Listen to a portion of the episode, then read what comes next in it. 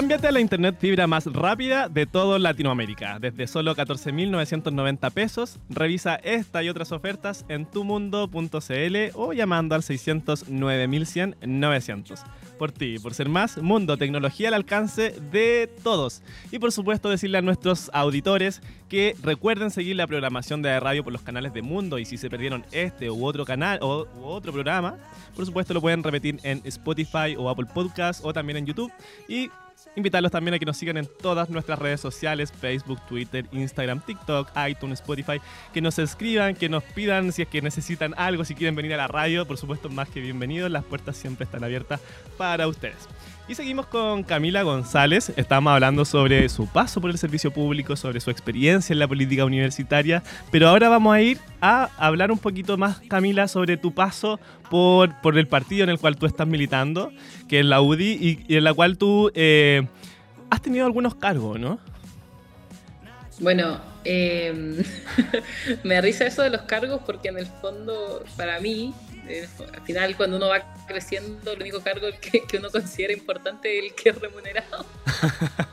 bueno, sí, que es la verdad. pega al final. Claro. Pero sí, eh, voluntariamente estuve, bueno, yo entré, como les conté antes, entré muy chica a la, a la UDI, a la juventud de la UDI. Eh, tuve la suerte de haber entrado a una juventud que era más bien grande, una de las más importantes en ese momento eh, dentro de la derecha, eh, que al final era, era un poco el sector. Y eh, bueno, es chistoso porque yo siempre digo que he sido todo, todo lo que se puede ser en, en la juventud. Todos los cargos. eh, yo estaba en ese cargo, claro. Ya. Desde la encargada de ornato hasta. Bueno, yo creo que mi máximo cargo, por así decirlo, dentro de la juventud fue haber sido vicepresidenta nacional eh, de la juventud de la UDI en ese momento, las nuevas generaciones, que había cambiado el nombre. Eh, pero fui jefa y su jefa de trabajos de invierno, que creo que es una de las oportunidades y la, experiencia más importantes que he tenido dentro de lo que es el servicio público voluntariado, porque en el fondo yo creo que, es un poco lo que transmite la UDI al hacer estos trabajos, que es eh, la importancia de conocer eh, y de vivir la pobreza que vive la gente en las zonas más rurales del país y de las más pobres además, eh, para poder entender lo importante que es hacer políticas públicas que les permitan salir de eso. O sea, en el Mm. fondo, la única forma de entender la importancia de, de- de hacer buena política, de hacer bien las cosas eh, desde el Estado o desde los gobiernos, es vivirlo. Eh, porque si tú nunca vas a, un- a FONASA, o sea, nunca te atiendes en FONASA, nunca vas a un consultorio, tú no sabes lo que es estar haciendo fila a las 6 de la mañana. Claro. O ver mamás con sus guaguitas a las 6 de la mañana para que les den una hora en ese momento. Oye, Eh, eh, sí, no, es que sabéis que te encuentro toda la razón y mira, nunca había visto esto. eh, yo nunca he militado en ningún partido político, aunque me estoy clarísimo con, mi- con mis principios y todo. Eh, pero yo fui invitado por, por Gonzalo Pinochet, que lo invitamos a este programa hace una- un, mes atrás aproximadamente, y fui a, unos trabajos de invierno que hizo la UDI en La Jarilla. Eso queda en Coquimbo, por allá. Sí. Y yo, de verdad, eh, Cami, yo nunca había visto una situación eh, como la que viví. O sea, yo en mi entorno, Coronel, Lota, hay mucha necesidad en esta, en esta región. Pero fui a un lugar eh, donde eh, el agua a los perros que se les pone afuera se le hacían hielos, unas capas de hielo de este grosor, unos 10 centímetros para los que no escuchan. Y unas familias con pisos de tierra, con mucha necesidad, casas mal forradas. Y, de verdad es muy bonito el trabajo que se hace porque eh, yo no vi que se fuera a adoctrinar a las personas con una ideología política. O sea, fue, netamente ir a hacer algo, un rol social por los demás. Porque claro, la política también se divide en eso. O sea, en, la defensa de ideas más políticas, pero también en el trabajo más social. Que, que es un mundo muy bonito como... eh, tiene como dos lados, ¿cierto? Sí, totalmente, pero en el fondo, claro, porque las ideas, que en el fondo lo que tú decís como del adoctrinamiento, de la ideología, eh, viene después. O sea, tú primero tienes que conocer la realidad de las personas eh, para darte cuenta que hay que cambiar esa realidad, eh, pero además después desde cómo la cambiamos, porque hay algunos que te van a proponer, no, mira, en realidad lo que hay que hacer es eh, regalarle el pescado, y hay otros que te van a decir, bueno, enséñale a pescar, para que no tenga que depender de ti.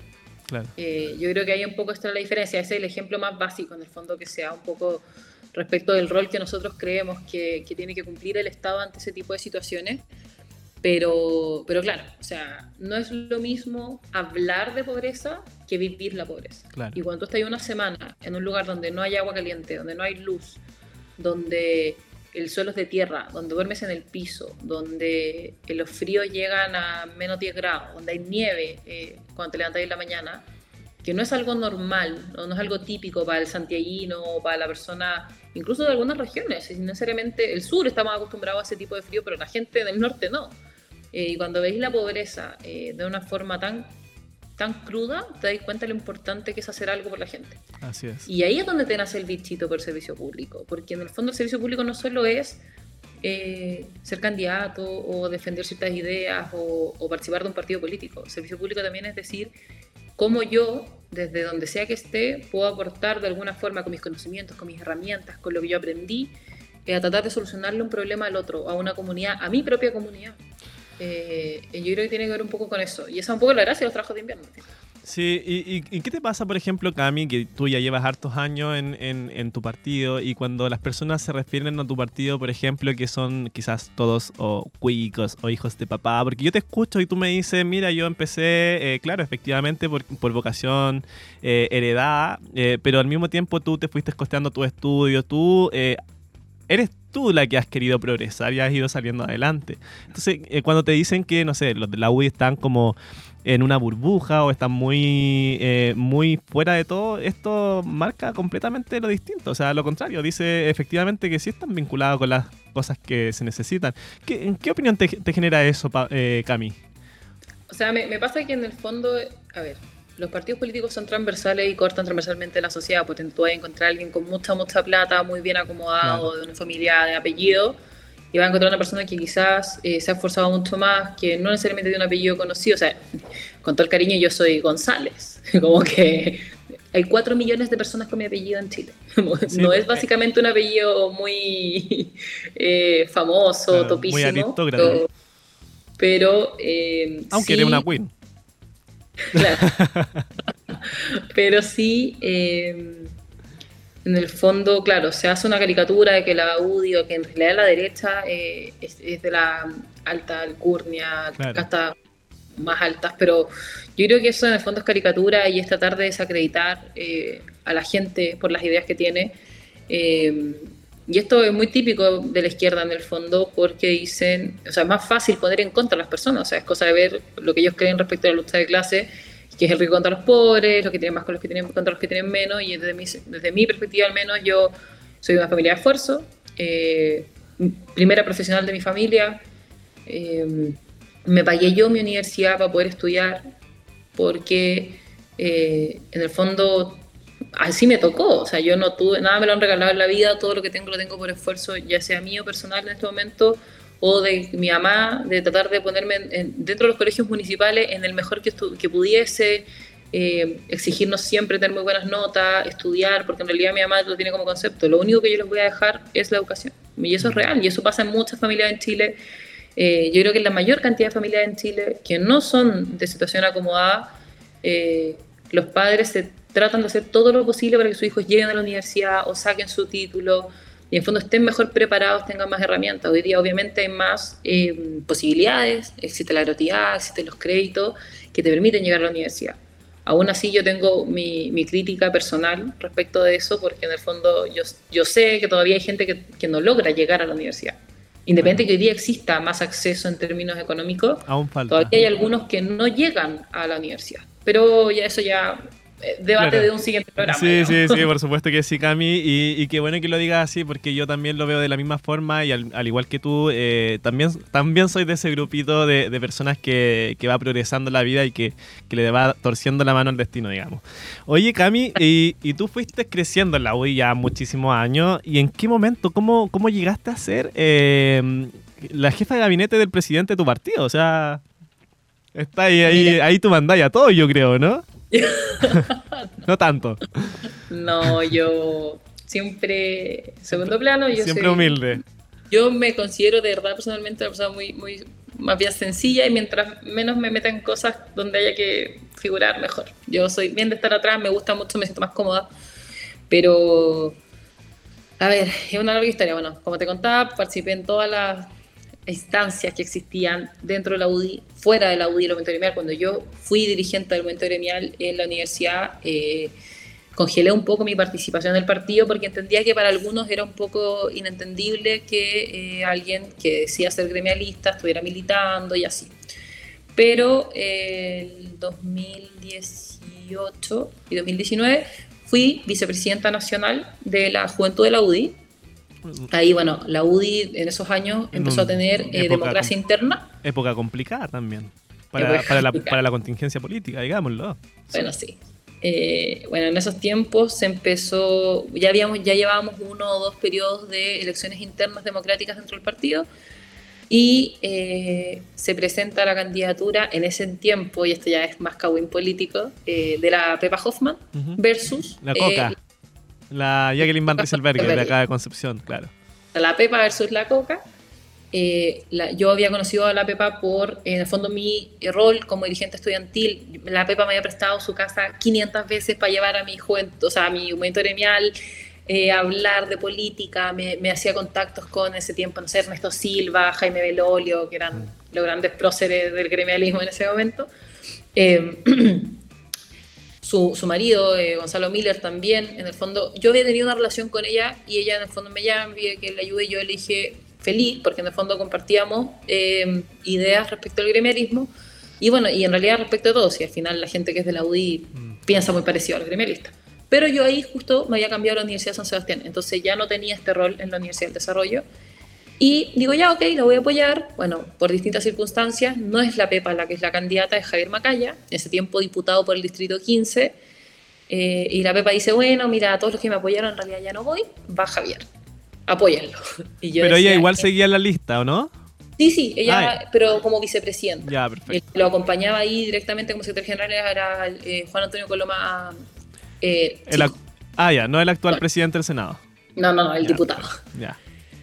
Y entonces me dice, bueno, la Pepa nos dice, ayuden a Javier, y yo, ok, eh, pero ¿quién es este hombre? O sea, yo obviamente sabía que era un diputado porque yo me sabía de memoria todas las autoridades del partido y todo eso, pero no nos conocíamos directamente. Claro. Y entre una cosa y otra, iban a empezar las campañas, no sé qué, y yo me meto a verlo y digo, eh, me meto a Instagram y digo como, uy, este gallo no tiene redes, qué fome. Y entonces yo me comunico con mis amigos que estaban mucho más metidos en la campaña y le digo, y sabes que mira, yo me ofrezco voluntariamente, sin un peso, no, es que me pague, a manejarle las redes. Como mi aporte a la campaña, porque como yo estoy estudiando, igual no poder estar full recorriendo Chile, pero que soy su community manager. Ya me dicen feliz. Me presentan a Javier, lo acompaño a Rancagua un día, eh, lo pasamos increíble en el fondo. Yo, yo empecé a seguir gente del partido que él no seguía. Ya, bueno, me, básicamente me dediqué a manejar sus redes durante la campaña interna. Lo pasamos increíble, nos conocimos. Yo, yo o sea, fondo empezamos a andar juntos para todos lados, para el Congreso, a Rancagua, eh, cuando él iba a regiones, de repente yo lo acompañaba. Y en eso eh, perdimos. Perdimos esa interna. Asume nuevamente eh, la Coca, la Jacqueline Van eh, su ex senadora, pues si ustedes están en Concepción. Sí, sí, sí, claro. Y, yo, bueno, sufriendo por dentro porque nunca había perdido una campaña que hubiese apoyado. Yo era muy chica, tenía, ahí tenía 20 años, 21 años. Y mm, bueno, gracias Javier, un gusto, pucha, ojalá te vaya súper bien en la vida, chao. Y me dice, oye Cami, tú que estás estudiando, bueno, que estás estudiando, eh, eh, yo ya había dicho que, me, que iba a estudiar de noche, entonces me dice, me gustaría que trabajes conmigo. Entonces yo, ya, ¿y cómo? ¿Cómo, cómo, cómo lo hacemos? Me dice, no, en el Congreso, mira, tú vas un par de días, me acompañas, no sé qué, ya. Pero yo veía sus redes y en el fondo ese era mi rollo con él. Él tenía su propio jefe de gabinete. Bueno, eh, yo ahí supe, después de los años, que eso siempre fue una emboscada, porque yo asumí en enero, en el fondo, eh, primero de enero del 2019, a trabajar con él. En mayo del 2019, el jefe de gabinete en ese momento me dice, Cami, mira, yo quiero ser candidato a alcalde, así que eh, me voy. Y digo, ya, ¿y quién va a llegar? Pucha, ¿cómo, cómo nos organizamos? Eh, no, mira, eh, lo que pasa es que yo me voy en agosto, así que entre ahora, mayo y agosto, yo te voy a enseñar para que tú seas la jefe de wow. Y yo, amigo, llevo cinco meses trabajando con ustedes, como cómo yo voy a encargarme de esto que llama ya yo sabía de política, Y eres proactiva, pues, si finalmente se necesita alguien. cinco la UDI, pero Claro. igual decía como... Una tremenda de- responsabilidad. Un diputado, claro, o sí. sea, y yo con 21 años, como, hola. Esto fue como un poco después de mi cumpleaños, justo había cumplido 21. Y ya, bueno, como yo decía, ya, esto no va a pasar, pero no importa, bueno, sí, sí a todo. Y claro, en agosto se va efectivamente Gonzalo y Javier me dice, bueno, Cami, mira, eh, como se fue Gonzalo, eh, me gustaría que tú empezaras a tomar tales roles. Y me empieza a hacer los roles. Y era ver su agenda, eh, manejar su prensa, acompañarlo a las comisiones, acompañarlo a la sala. Eh, la Cámara de Diputados, a diferencia del Senado, funciona más días en Valparaíso. Nosotros tenemos un día en Santiago. Eh, y no, yo ahora 24-7, así full con él, ya no había horario de freelance, y yo te mando la foto y coordinato con la gente de la prensa del Congreso, no. O sea, detrás de Javier todo el día. Y han pasado después de eso, bueno, otra campaña interna en la que efectivamente gana como presidente del partido. Y ahí es donde yo me vuelvo su jefe de gabinete de- del diputado más del partido. Y bueno, los últimos dos años se presentó a internas de nuevo, nadie le compitió, por ende la lista automáticamente se, se reelige y eh, se postula como candidato a senador y gana la elección senatorial. Entonces ahora... Él es de Rancagua, Maule, ¿cierto? Mm, casi, casi. Corrígeme, corrígeme, por favor, mi ignorancia. Él es de la región de O'Higgins. De O'Higgins, perdón. Perdona, Rancagua está en O'Higgins, pero él es de Colchagua, él es de, Santa, de Placilla, en el fondo, que Ya, está muy cerca de Fernando, Santa Cruz, eh, que es el otro lado de la región al final. Te toca Pero ir harto para allá entonces. ¿O no? Eh, 33 comunas, para ser Ya, exacto. igual que el Bio Bio. Tú te imaginarás una campaña, 33 comunas, Sí. todas distintas. Lo he vivido, lo he vivido, sí. Me- sí, lo sé. lo sé, lo sé. es complicado. Wow, pero qué, qué bien, Cami, cómo ha ido eh, de abajo, ¿ah? Y eso, eh, de verdad destacable tu meritocracia, porque, claro, como tú lo decías, no tiene un apellido de una persona muy influyente en el partido, ni tampoco eh, te pusieron a ti por ser, no sé, bonita, sino que te pusieron porque fuiste demostrando capacidades eh, y, y fuiste creciendo en el partido. O sea, hoy en día tienes una gran responsabilidad de, de, de ser quien le maneja todo, digamos, al, al- to- todo, el, todo el tema político, eh, como jefe de gabinete a- al senador, pero también presidente de un partido bastante grande. Y con respecto a eso, también, como si no fuera poco, te vinculaste a esta red latinoamericana, háblame, LAC se llama, ¿verdad? La Juventud LAC. La Esa es como Juventud la LAC. abreviación, pero el nombre oficial es la Red Latinoamericana de Jóvenes por la Democracia. Eh, bueno, efectivamente esto ha ido en carriles paralelos. Eh, yo empecé a trabajar con Javier, eh, el senador, bueno, el diputado en ese entonces y ahora senador de la República, presidente del partido. eh, me ha me ha permitido en el fondo no solo bueno, conocer el trabajo público de gestión y de gestión administrativa también, pero de gestión política y de gestión eh, social que puede hacer un equipo parlamentario, eh, sino también eh, poder eh, desarrollarme desde lo que yo pienso, de lo que yo considero importante. Tengo bastante como apoyo por su parte para poder ir a eventos o para poder hacer, bueno, esto mismo, o sea, poder estar en este programa en un día lunes. es gracias a que en el fondo él me ha permitido poder tomar como ciertos espacios y ciertas libertades personales para poder hacerlo. Y en ese sentido, bueno, ¿qué pasa? Cuando yo estaba como miembro de la vicepresidenta nacional de eh, la Juventud de la UDI, la UDI, la juventud en particular, pertenece a la red como miembro, como una organización que defiende la libertad, los derechos humanos y la democracia. Eh, junto con otras varias organizaciones que hay en Chile, por ejemplo, la Juventud eh, de Bópoli, de Renovación Nacional, el, movimiento, el Movamos de la Fundación Jaime Guzmán, Influyamos, de, que son más bien ligados al Partido Republicano, Sí, sí, sí. Eh, ideas republicanas que en su momento se llamaba Voto Democrático. Entonces, en el fondo, varias organizaciones del sector eh, son parte de la red. Y bueno, la red tiene elecciones Ah, se- o cada se- dos años. se te cortó un hace segundo. atrás Se- hubo elecciones y... Ay, perdón. Se te, se te cortó un segundo. Decía, ¿la red tiene elecciones democráticas? ¿Sí? Ah, la red tiene elecciones democráticas cada dos años. Ya, perfecto. Eh, todos los miembros de organizaciones, eh, o sea, en fondo, cada organización tiene un voto, Perfecto. que de- lo hace la persona que, que la representa, y votan todas las organizaciones de todos los países. En el fondo son más de 100 organizaciones que eligen eh, a distintas personas que se postulan para ser miembros de un directorio. Ya ese directorio está compuesto por cinco personas, todas electas, y dentro de estos cinco se elige al presidente de la red oficialmente, que es un cargo más bien político, porque en el fondo todos cumplimos el mismo rol como directores. Yo hace un año atrás, después de la pandemia, habíamos estado un poco eh, con menos actividades de las comunes, porque claro, la pandemia obviamente paralizó todo en todo el mundo. Eh, pero eh, la red abre la postulación para ser miembros del directorio.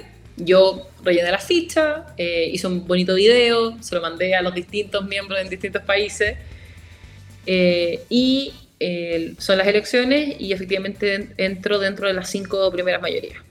Así que ahí me vuelvo miembro oficialmente del directorio de la red que ha sido en realidad una experiencia increíble porque al mismo tiempo asumí con eh, un chico de México, un chico de Honduras, una chica de República Dominicana y una chica de Nicaragua. Eh, eh, que en el fondo se han convertido, después de este, bueno, todo este año de trabajo, en tremendos aliados en el fondo para poder entender lo que está pasando en Latinoamérica y cómo de repente, lo un poco lo que te, adelantaba antes, como uno se, se empieza a naturalizar lo que en realidad es, bastante cruel, eh, como lo que está pasando en otros países. Claro, o sea, en el fondo dice como, ah, la dictadura en Cuba, y es como, sí, ellos viven, llevan 60 años en el mismo régimen autoritario en Cuba. Pero la gente como que, se, como que ya no es relevante, ya no importa, ya no está pasando. Porque no, no le afecta directamente. Y porque yo creo que al final uno dice, bueno, ha pasado tantas veces, o ah, bueno, sí, de nuevo, o ya da lo mismo. En el fondo, como, como que ya no es sorpresa lo que está pasando. Mm. Y bueno, al conocer a, este grupo de personas, a mí me, bueno, efectivamente me pasó que empecé a conocer realidades que yo de verdad no tenía idea. O sea, Nicaragua se hizo famoso últimamente por las 200 personas que extraditaron y que le quitaron la nacionalidad, pero Nicaragua está en, en disputas, en manifestaciones contra el gobierno y en el ataque del gobierno a los manifestantes desde el 2015. Sí. Y yo en el 2015 no tenía idea de lo que estaba pasando en Nicaragua. Y era joven y estaba metida en política y estaba involucrada en los temas importantes y no tenía idea y eso es porque Chile también vive en una especie de burbuja diplomática en la que en realidad no se mete mucho en los temas.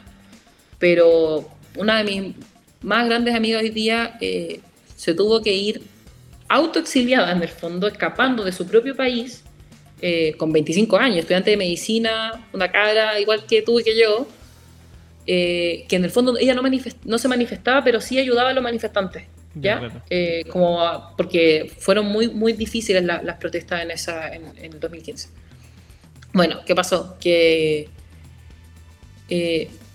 se fue por la selva hasta Costa Rica. O sea, ese es el contexto. Gente como tú y como yo de 25 años que en el fondo se escapa por la frontera a través del bosque. O sea, no que tú decís, no, se le ocurre que esto pase en Chile. Y eso es claro, porque hemos tenido efectivamente 30 años de democracia sólida, de, eh, en el fondo, equilibrio institucional, de estructuras que se respetan independiente de lo que uno pueda pensar, eh, independiente que obviamente siempre hay que, hay que apuntar a ser mejor, de que hemos tenido casos de corrupción o, o de dificultades en el fondo, pero, pero nosotros somos un país que puede, eh, dentro de todo, mantenerse bien en el país. O sea, obviamente la Araucanía es un caso extremo en el que uno dice, bueno, allá no está de derecho, pero en general hay Estado de Derecho.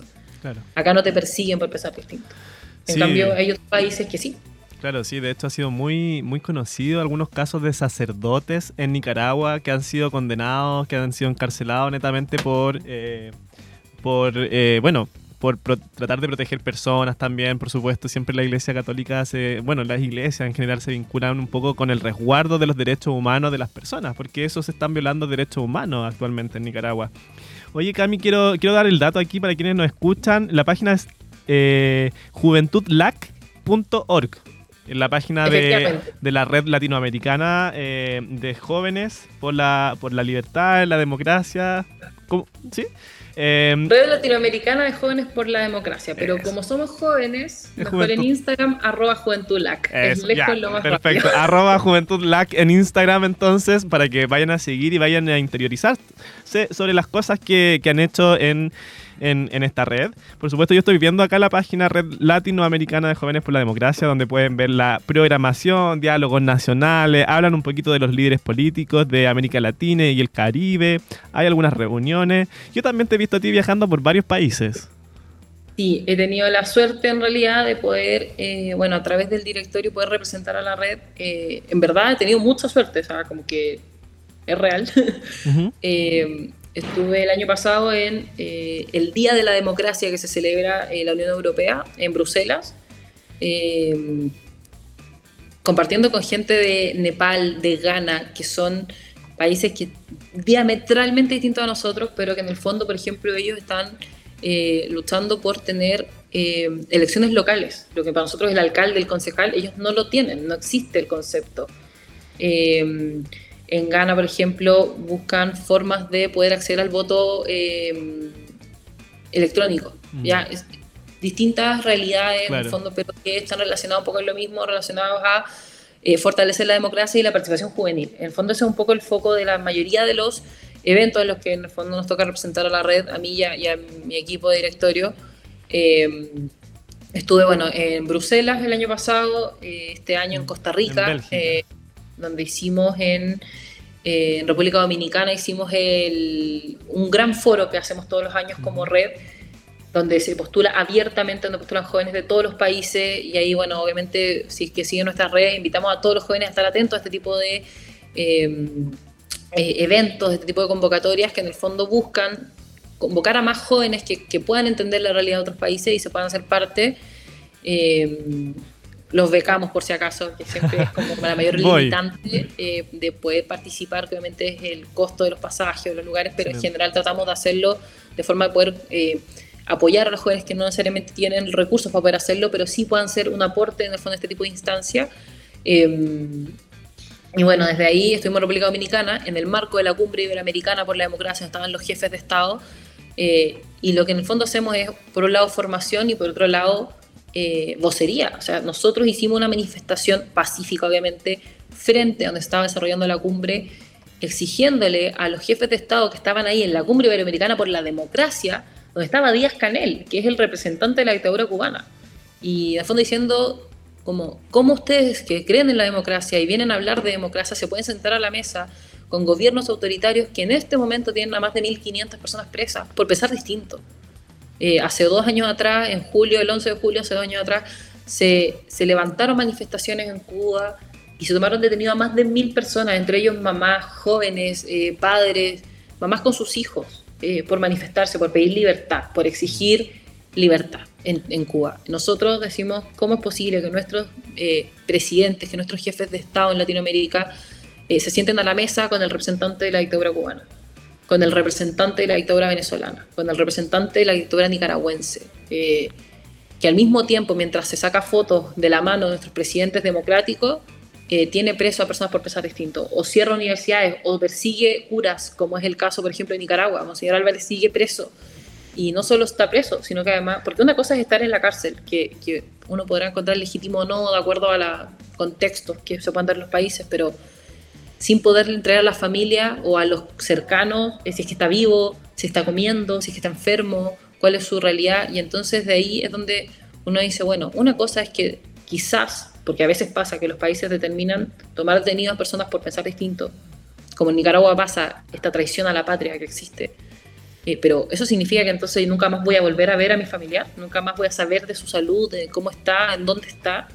Eh, porque las cárceles existen, eso es real, pero una cosa es una cárcel y otra es un centro de tortura. O sea, si yo no puedo ver, si no tienen luz del sol, si es que no les dan de comer, ya no es una detención normal por un delito cualquiera. Oye, eh, no, wow, impactante. Acá nuestro radiocontrolador Gode nos estaba enseñando algunas imágenes de la página web y ahí, también a quienes nos ven por las pantallas de Mundo TV podrán ver en el GC que sale la página web de Juventud LAC. Pero como decía la Cami, búsquenlo en Instagram, por supuesto, van a encontrar toda la información. Eh, a, nosotros los millennials, bueno, ya no cabemos dentro de la categoría de millennials, medio, patudo, generación Z yo creo. Pero, pero bueno, efectivamente eh, se hacen un muy buen trabajo. Ahí estamos viendo arroba Juventud LAC eh, premios Baldo Payá este año se, entregó. Claro, efectivamente hacen distintas cosas en, defensa de la libertad, de la democracia. Así que tremendo trabajo el que están haciendo ahí, Cami. Eh, y, y que bueno, fíjate, porque muchas veces uno ve que personas dicen o se llenan ahora que vamos a cumplir 50 años del pronunciamiento militar o del golpe, como lo quiere llamar cada uno en sus casas. Eh, y claro, efectivamente se critica la violación a derechos humanos y que eh, nadie puede defender una violación a un derecho humano, la vulneración a un derecho humano, pero de pronto se ve mucho en política, sobre todo en nuestro país, que se como que se defiendan algunos y otros no. Eh, como si efectivamente en Chile se violaron derechos humanos, pero en Cuba no se violan derechos humanos, en Nicaragua no se violan derechos humanos. Entonces falta como esa, eh, de pronto, esa mm, eh, inconsecuencia. Yo, yo creo que es una inconsecuencia, porque si uno, uno critica en un lado, tiene que hacerlo para todas partes, o sea, le duela a quien le duela. bueno, y es que al final ese es un poco, yo para mí, el sentido de ser demócrata.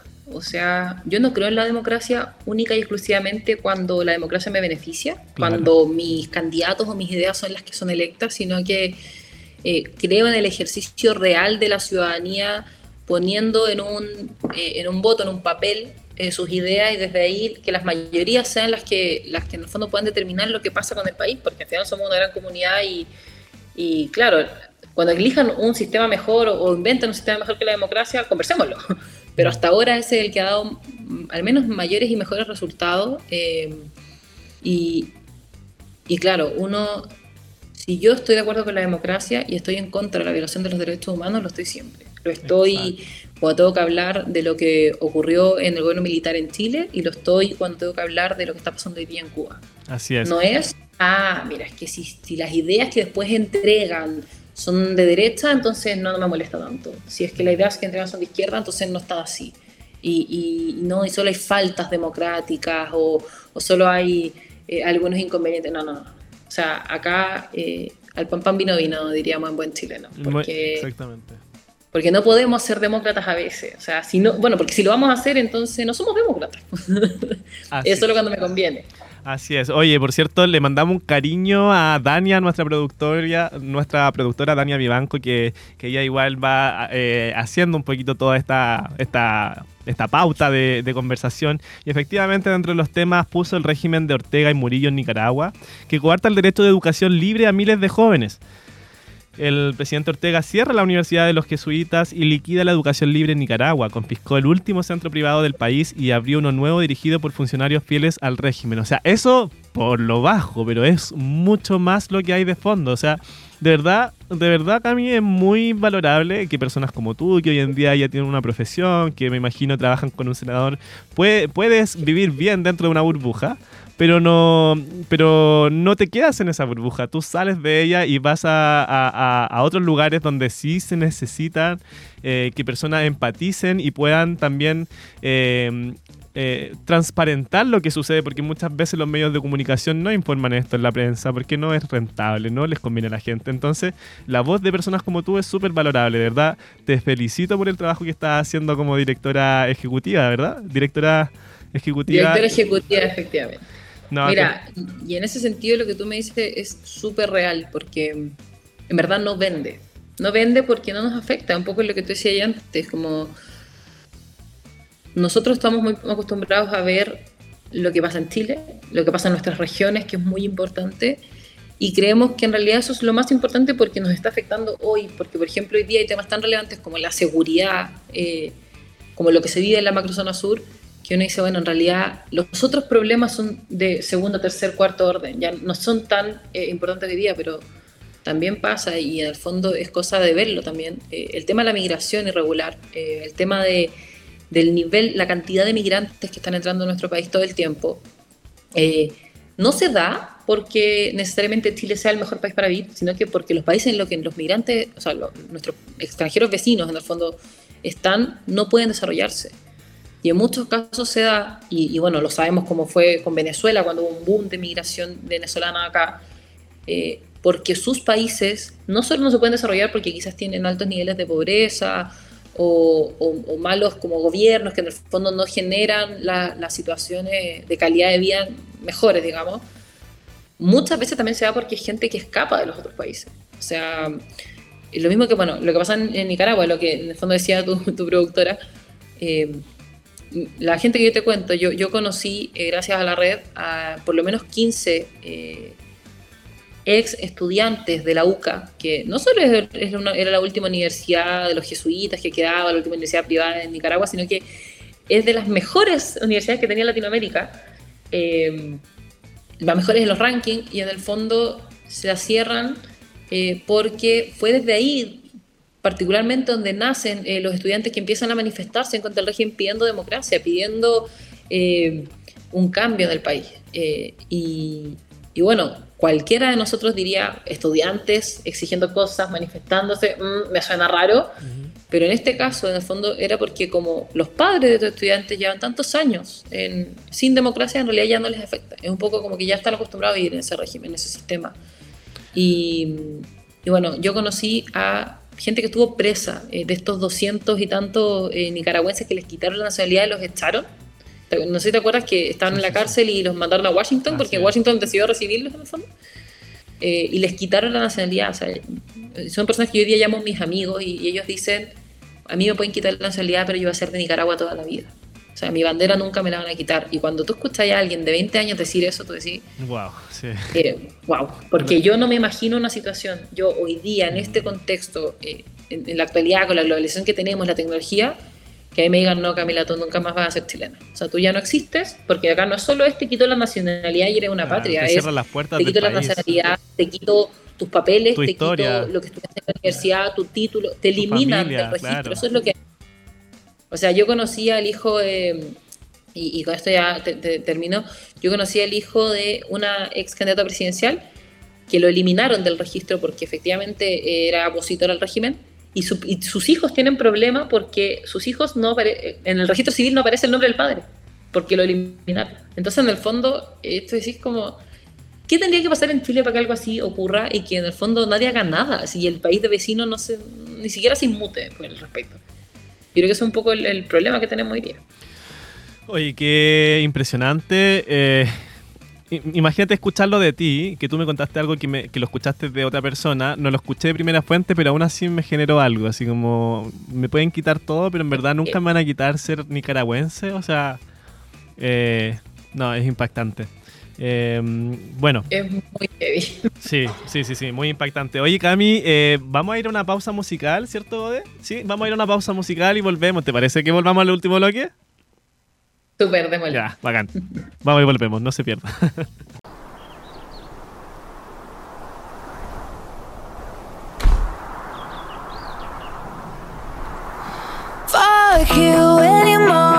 any sister, any job, any broke ass car, and that's shit you call art. Fuck you, any friends that I'll never see again, everybody but your dog, you can all fuck off. I swear I meant to mean the best when it ended. Even tried to bite my tongue when you started shit. Now you're texting all my friends, asking questions. They never even liked you in the first place. Attention. She only made it two days, what a connection. It's like you'd do anything for my affection. You're going all about it in the worst ways. I was into you, but I'm over it now. And I was trying to be nice, but nothing's getting through, so let me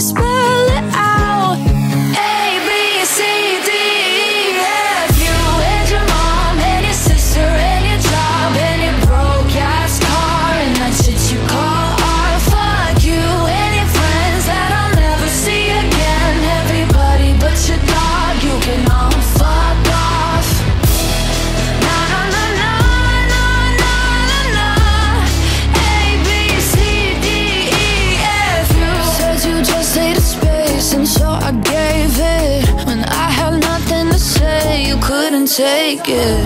Told everyone I'm a bitch, so I became it. Always had to put yourself above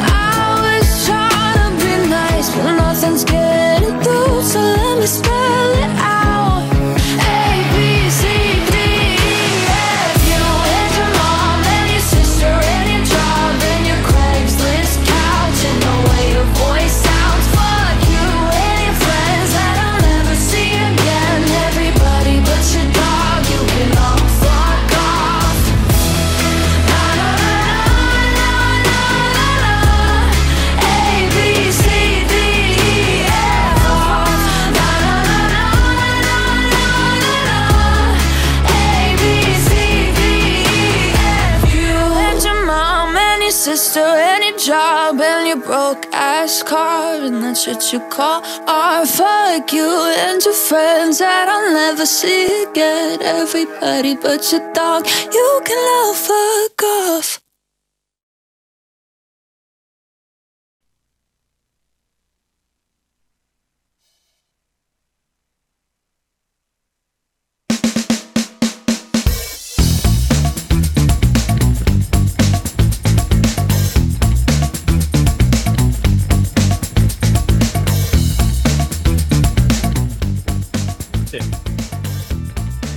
Ya estamos de vuelta en un nuevo capítulo de Mesa Redonda por www.aerradio.cl. Nos cambiamos de formato. Era la vuelta comercial y cambió todo. Eh, tuvimos un inconveniente ahí, pero nuestro radiocontrolador Gode siempre solucionando las cosas. Tenemos espacio para un spot, por supuesto, es Corcudec. Obras de teatro, conciertos, óperas y lunes cinematográficos son algunos de los panoramas que puedes encontrar en el Teatro de la Universidad de Concepción ubicado frente a la Plaza de la Independencia en pleno centro de esta comuna. Visita corcudec.cl y encontrarás la agenda actualizada de eventos, porque difundir la cultura y el arte hacia la comunidad es nuestra misión Teatro de la Universidad de Concepción Viva, eh, Vive Cultura.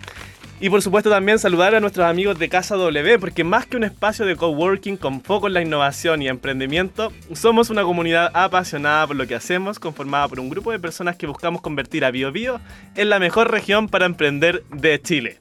Esto es Casa W, no solo creamos espacios de trabajo inspiradores que ponen en valor los lugares donde nos instalamos, sino que también tenemos una visión enfocada en crear comunidad como pilar fundamental para la vinculación del ecosistema, empresas y organizaciones públicas. Conócenos y sé parte de la comunidad de Casa W ingresando a www.casaw.org. Casa W, más que un espacio, somos una comunidad. Un fuerte aplauso y agradecimiento, por supuesto, a nuestros sponsors que nos acompañan cada semana, eh, todos los lunes. Camila González, estás ahí todavía, ¿verdad? Allí estamos. Ahí estoy, te escucho al fuerte. cañón. Perfecto, Cami. Eh, muchas gracias por esperarnos y por los inconvenientes que tuvimos que vivir. Y ya estamos llegando al término de este programa, pero sin antes, eh, me gustaría comentar algunas noticias contigo. Por supuesto, eh, esta semana se dio a conocer el fallecimiento de Guillermo Tellier un ícono del Partido Comunista. ¿Cómo no, cómo no decir que es un liderazgo para el Partido Comunista? Y junto, eh, bueno, y el presidente Gabriel Boric decretó duelo nacional por la muerte de Guillermo Tellier. Eh, y según Radio Vivió informa, junto con lamentar la muerte del histórico dirigente del Partido Comunista, Guillermo Tellier, el presidente Gabriel Boric decretó duelo nacional de dos días. A través de sus redes sociales, el presidente se refirió reciente, al reciente deceso del presidente del Partido Comunista, señalando, hoy lamentamos la partida de Guillermo Teillier, dirigente histórico y referente del Partido Comunista de Chile, que cumplió un rol esencial en la formación de distintas generaciones. Le envío un gran abrazo a su familia, amigos y a sus compañeras y compañeros de partido en este momento de tristeza. Sumado a lo anterior, el jefe de Estado anunció duelo nacional para los días miércoles 30 y jueves 31 eh, de agosto. Sin duda esto, Camila, ha sido un, terremoto político en cierta manera, porque por supuesto yo creo que eh, hay que ser muy miserable para, para, para, alegrarse por una muerte. Yo creo que nadie, lo, nadie se alegra de una muerte de una persona. Sin embargo, eh, hay ciertos hay ciertos estándares o ciertas categorías o ciertos honores que no se le pueden entregar a todas las personas tampoco. ¿Qué opinión te, da a ti, te trae a ti el hecho de que se haya decretado eh, duelo nacional por el presidente de un partido político y no, bueno, el, presidente del partido político del Partido Comunista específicamente? A ver, yo creo que tú tienes razón. En el fondo acá eh, no se decreta duelo nacional eh, por cualquier chileno que fallezca. Eh, yo creo que eso es súper importante entenderlo porque eh, si bien eh, obviamente quienes realmente viven el duelo son quienes son familiares o cercanos o amigos de las personas que fallecen, yo creo que es importante y que, y que, en el fondo la característica que venga detrás de dar un duelo nacional tiene que ser relacionada a personas que fueron un, una figura o tuvieron un estandarte respecto de la nación, en el fondo, em, en construir el país, en construir el Estado de Derecho que conocemos, en construir eh, la democracia, que yo creo que es un poco eh, lo que intenta eh, suscribir el presidente, lo que intenta señalar el presidente y su gobierno al decretar este, estado, este, este duelo nacional en el fondo. Eh, yo creo que se equivoca, comete un profundo error porque una vez más pone a la ideología de los partidos que claramente están llevando la batuta a este gobierno, que ni siquiera es su propio partido. O sea, en el fondo es hacerle un favor o hacerle un guiño, una señal al ala más radical de su gobierno, eh, teniendo en cuenta, y ahí saliendo, saliéndonos del tema ideológico, porque claro, quizás tú vas a decir, ah, bueno, la gente derecha no está de acuerdo con que a alguien de izquierda le pase esto, como a alguien de izquierda no le va a gustar que se de duelo nacional para alguien de derecha, pero saliendo de lo ideológico, eh, Guillermo Tellier, si bien fue una figura, fue un personaje eh, del Partido Comunista, también es el autor intelectual de un atentado contra la policía. Cinco personas asesinadas cinco personas muertas. Y a mí me toca profundamente ese caso porque eh, mi abuelo fue escolta de la Junta Militar. Carabinero, vaso, eh, sin mayores cargos. Eh,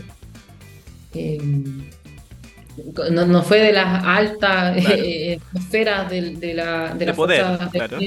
claro pero, fue un escolta. Y en el fondo fue un carabinero que, que conducía los autos de la Junta. Y claro, suerte, quizás ese día le tocaba libre pero en el fondo sus compañeros. Guillermo, Guillermo Tellier claro, él, él, él, confesó ser el autor intelectual de, y dar la orden de mando para que se ejecutara este atentado. Efectivamente. Entonces, en cierta manera, no es eh, una figura de unidad para Chile. Ni no solo eso, es no, no solo no es una figura de unidad, no es una figura que sea reconocida para, el, para todos los chilenos. O sea, es el líder de un partido, es el líder de un sector, de una ideología, y quizás esa gente está muy preocupada, está muy triste y, es legítimo porque obviamente el fallecimiento de alguien genera ese tipo de sensaciones en sus cercanos, pero, pero no para el Estado. O sea, ¿qué le dices tú a las familias de esos carabineros? O a las familias de carabineros, a la familia completa de la institución. Una persona que, que abiertamente dice en democracia, sí, yo fui el autor intelectual de este atentado donde fallecieron cinco carabineros, ¿cómo? O sea, ¿cómo que le pido a la institución de carabineros que haga duelo nacional por alguien así? Claro. De todas maneras, y, grave error, ¿ah? porque hoy en día, de hecho, la academia de este fin de semana demostró que las Fuerzas Armadas, Carabineros, eh, son quienes, las instituciones que tienen más altos grados de aprobación. O sea, si él al menos no tiene sentido común, por último que lo haga por la aprobación que está, pero por el suelo. No, y, bueno, es que ese es el punto. Yo, bueno, agradezco en realidad y me hace muy feliz porque, como te digo, soy familia de carabineros, eh, orgullosa familia de carabineros, orgullosa nieta de un carabinero. Eh, de cómo fueron vapuleados por meses, por meses, eh, los políticos, la prensa, eh, todo el que tenía un micrófono sacaba la mugre a los carabineros. Y hoy día la gente en realidad se da cuenta que son los que están ahí ante la emergencia, que hacen lo imposible por poder eh, salvaguardar la seguridad en el día a día y que no importa dónde tú estés, de Arica a Punta Arenas, si tú le pides algo a un carabinero en la calle, él siempre te responde, él siempre está ahí, él siempre te colabora. Un amigo en tu camino, efectivamente. Sí, por supuesto. Nosotros aquí. Nosotros aquí nos bancamos a Carabineros de Chile, agradecemos el tremendo trabajo que hacen desde Arica hasta Maya de Punta Arena, mucho más Así que eh, un abrazo a todos los Carabineros de Chile. Eh, vamos a. Pero hagámoslo muy cortito, muy cortito. Vamos a ir a una siguiente noticia que es sobre la ley de usurpaciones, Camila. Eh, la iniciativa que busca normar las usurpaciones de terreno u ocupaciones, conocida como Ley de Usurpaciones, pasó a su tercer trámite legislativo luego que la Cámara de Diputados eh, rechazó, despachó la norma al Senado. Hay que acotar que la ley fija nuevas penas y establece mecanismos para su restitución, ya había sido aprobada en general el pasado 9 de agosto. Cabe recordar que el proyecto establece sanciones estrictas al delito de usurpación de propiedad. De esta forma, el objetivo es modificar el Código Penal para castigar con penas privativas de libertad el delito de usurpación y facilitar la detención de los ocupantes. Esto ha sido bien mediático esta semana eh, en, los medios de comunicación. ¿Cuáles son las implicancias de la ley de, de usurpaciones? Pero a grandes rasgos, Cami, porque ya estamos terminando el programa. Ya, mira, para muy cortito, en el fondo lo que hace es eh, darle más atribución a las personas que hoy día se ven enfrentadas a, primero, la falta de Estado de Derecho. Eh, ha habido distintas como percepciones respecto a esta ley porque hay algunos que creen, yo no soy abogado, así que los que son abogados probablemente van a decir, esta mina se en la cabeza porque hablo por bastante. pero como no soy lenguaje técnico, pero en el fondo hay algunos que te dirían que en realidad esto es algo más civil que penal, eh, o que tiene que hacerse de otra forma, que es más atribuciones a carabinero, etcétera. Pero esto lo que permite es que eh, pueda haber una reacción y pueda haber mayor reacción por parte de las autoridades y de los civiles en, eh, cuando hay un caso de usurpación.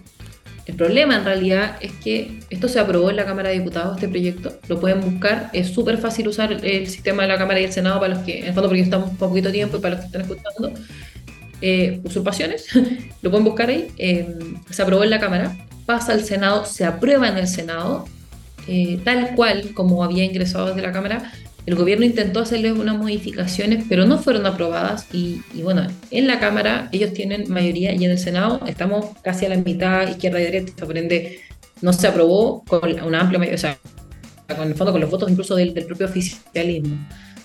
Eh, y lo que hace el gobierno, que es donde se genera un poco el problema, es anunciar un veto. Anunciar la posibilidad que es real, que es constitucional y ellos tienen todo el derecho a hacerlo, eh, de anunciar que van a vetar este proyecto de ley, que ya fue aprobado en ambas cámaras. Y uno dice, ok, objetivamente tienen la posibilidad de hacerlo, pero ¿por qué lo van a hacer? ¿Por qué si es un proyecto que se aprobó en ambas cámaras de, con el voto de los representantes de las regiones que están sufriendo hoy día la usurpación en el norte y en la macrozona sur, eh, ¿qué señal está dando el gobierno al final? También uno, existe constitucionalmente la opción, pero ¿por qué lo están haciendo? ¿Ellos de qué lado están? ¿De las víctimas o de los usurpadores? Que ese es el tema, porque claro, la usurpación, eh, señalar que el delito de la usurpación es eh, eh, violar el derecho de propiedad, básicamente, y de hecho muy de la mano con lo que está pasando en el Poder Legislativo hace una semana o dos semanas, no lo recuerdo con exactitud, en el Poder Judicial. La Corte Suprema declaró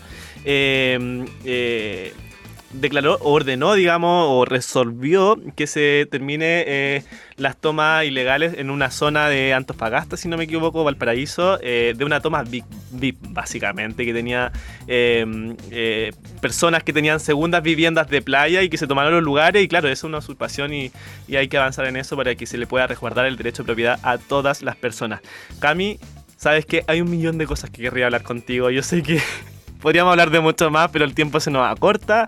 Eh, aquí ya el, radiocontrolador Gode nos está apurando con el tema, pero, pero porque es así, se nos hizo cortísimo. Te quiero agradecer enormemente el hecho que hayas estado con nosotros, muy simpática tu, tu, tu, conversación, el diálogo. Eh, nos encantaría poder en otro momento estar contigo. Ojalá algún día si vienes a Conce presencial, mucho mejor nos tomamos un cafecito. Pero te quiero dejar unos minutitos abiertos para que tú puedas dar un mensaje, una recomendación, lo que tú quieras. El micrófono abierto completamente para ti, para que te puedas despedir de todos nuestros auditores que nos ven por aerradio.cl. Oye, primero que todo agradecerles porque de verdad que lo pasé muy bien, se me pasó volando el tiempo y eso, bueno, para dos personas que nos gusta mucho hablar, cuando nos pone el límite es complejo, pero nada, agradecer eh, y a los que nos están escuchando, que son jóvenes, es súper simple. Eh, yo creo que este es el mensaje que yo en general doy siempre.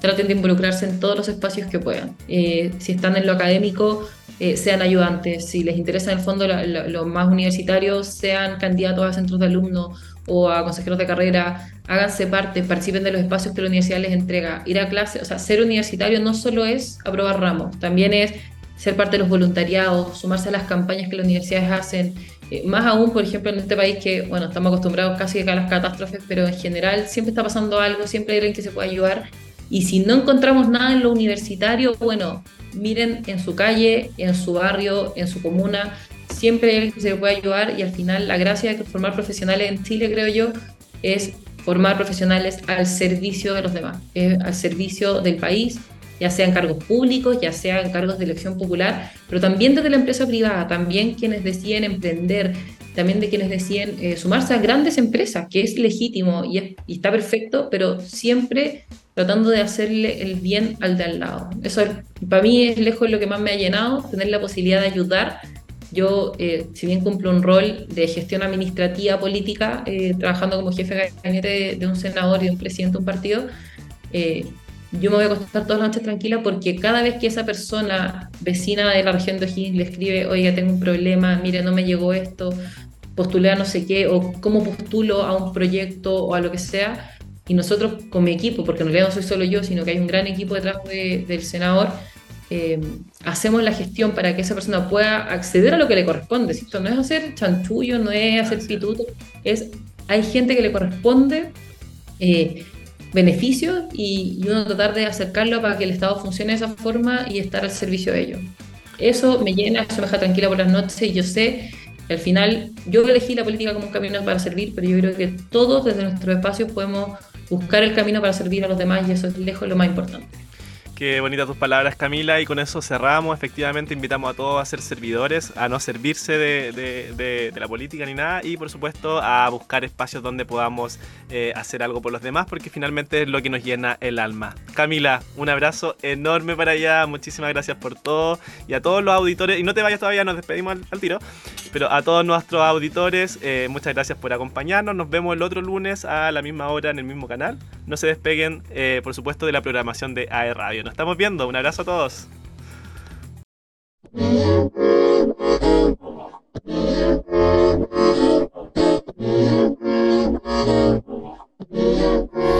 I'm a motherfucking train wreck. I don't wanna be too much, but I don't wanna miss your touch.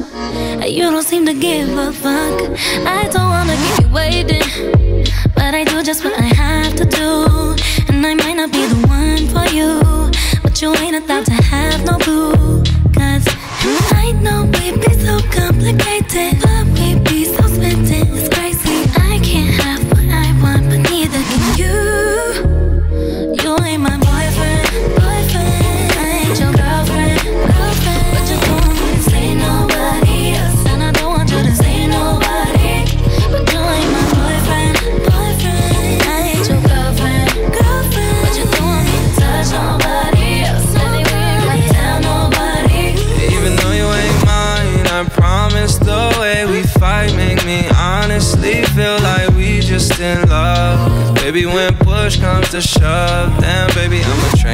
Too.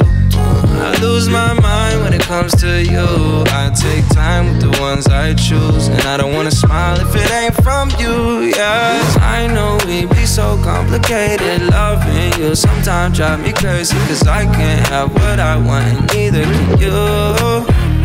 You ain't my want to say nobody else. And I want to say nobody. Ain't boyfriend, boyfriend. Your girlfriend, girlfriend. But you don't want me to touch nobody else. Nobody. I don't wanna you, but I can't